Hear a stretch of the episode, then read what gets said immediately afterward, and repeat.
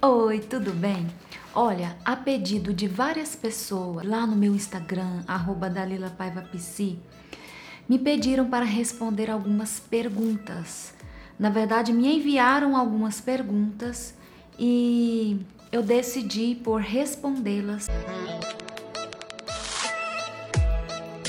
Mas vamos lá. A primeira pergunta é o seguinte: Meu marido me traiu. E eu vivo desconfiando dele e jogando na cara dele. Olha só a pergunta. O marido dela traiu ela e mesmo ela perdoou, disse que perdoou, e mesmo assim ela vive jogando na cara dele a todo momento a traição. Olha, quando você decide perdoar, quando você toma essa decisão de perdoar, de resgatar o seu relacionamento, e ao mesmo tempo fica jogando na cara do outro, qualquer coisa que acontece, você joga na cara do outro, fica lembrando ele do erro dele. Isso é péssimo para o seu relacionamento. Isso é péssimo para você e para o seu parceiro também. Você não deixa ele esquecer, você não esquece porque você fica lembrando, relembrando o tempo todo e você mostra para o outro que você está magoada, que você continua magoada. Então, o melhor a se fazer é você focar no que o seu esposo está fazendo de bom, focar no que nas qualidades dele, no que ele está tentando passar de bom, tentando se redimir com comportamento melhorado, que seja, né, porque precisa estar com comportamento melhorado, para você ter aceitado é, ficar com ele e você focar nessa positividade do seu esposo, nas coisas boas que ele faz para você depois da traição.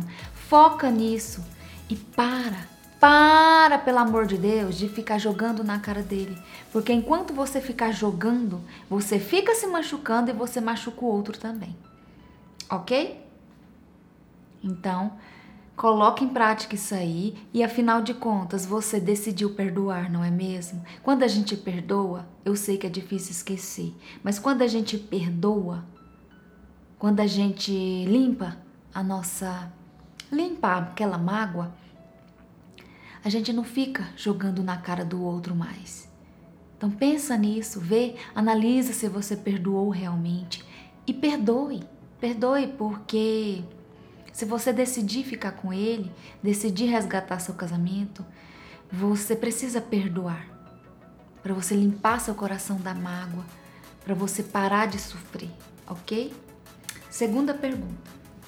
Como faço para dividir as tarefas de casa com meu esposo? Bom, gente, eu recebo essa pergunta muito nas minhas redes sociais, muito até mesmo nos meus atendimentos em consultório, online.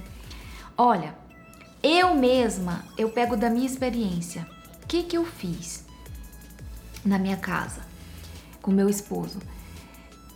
É, eu fiz o seguinte: eu conversei com ele, ah, que eu precisava da ajuda dele, que a casa é nossa, não é só nem dele nem minha. Então, assim, é bom a gente ter uma ajuda. A gente precisa. Não é porque a gente é mulher que a gente tem a obrigação de fazer tudo sozinha, não é? Eu acho que cada um tem que fazer a sua parte para que não ficamos sobrecarregadas dentro de casa, com o serviço de casa, porque a gente hoje trabalha fora, nós mulheres, então a gente precisa dividir essa, essas tarefas com o marido também. Bom, o que que eu decidi na minha casa? Eu conversei com meu esposo sobre isso, ele é super aberto em relação a isso, ele não é desses que não, isso é coisa de mulherzinha, não. Ele é super aberto em relação a isso.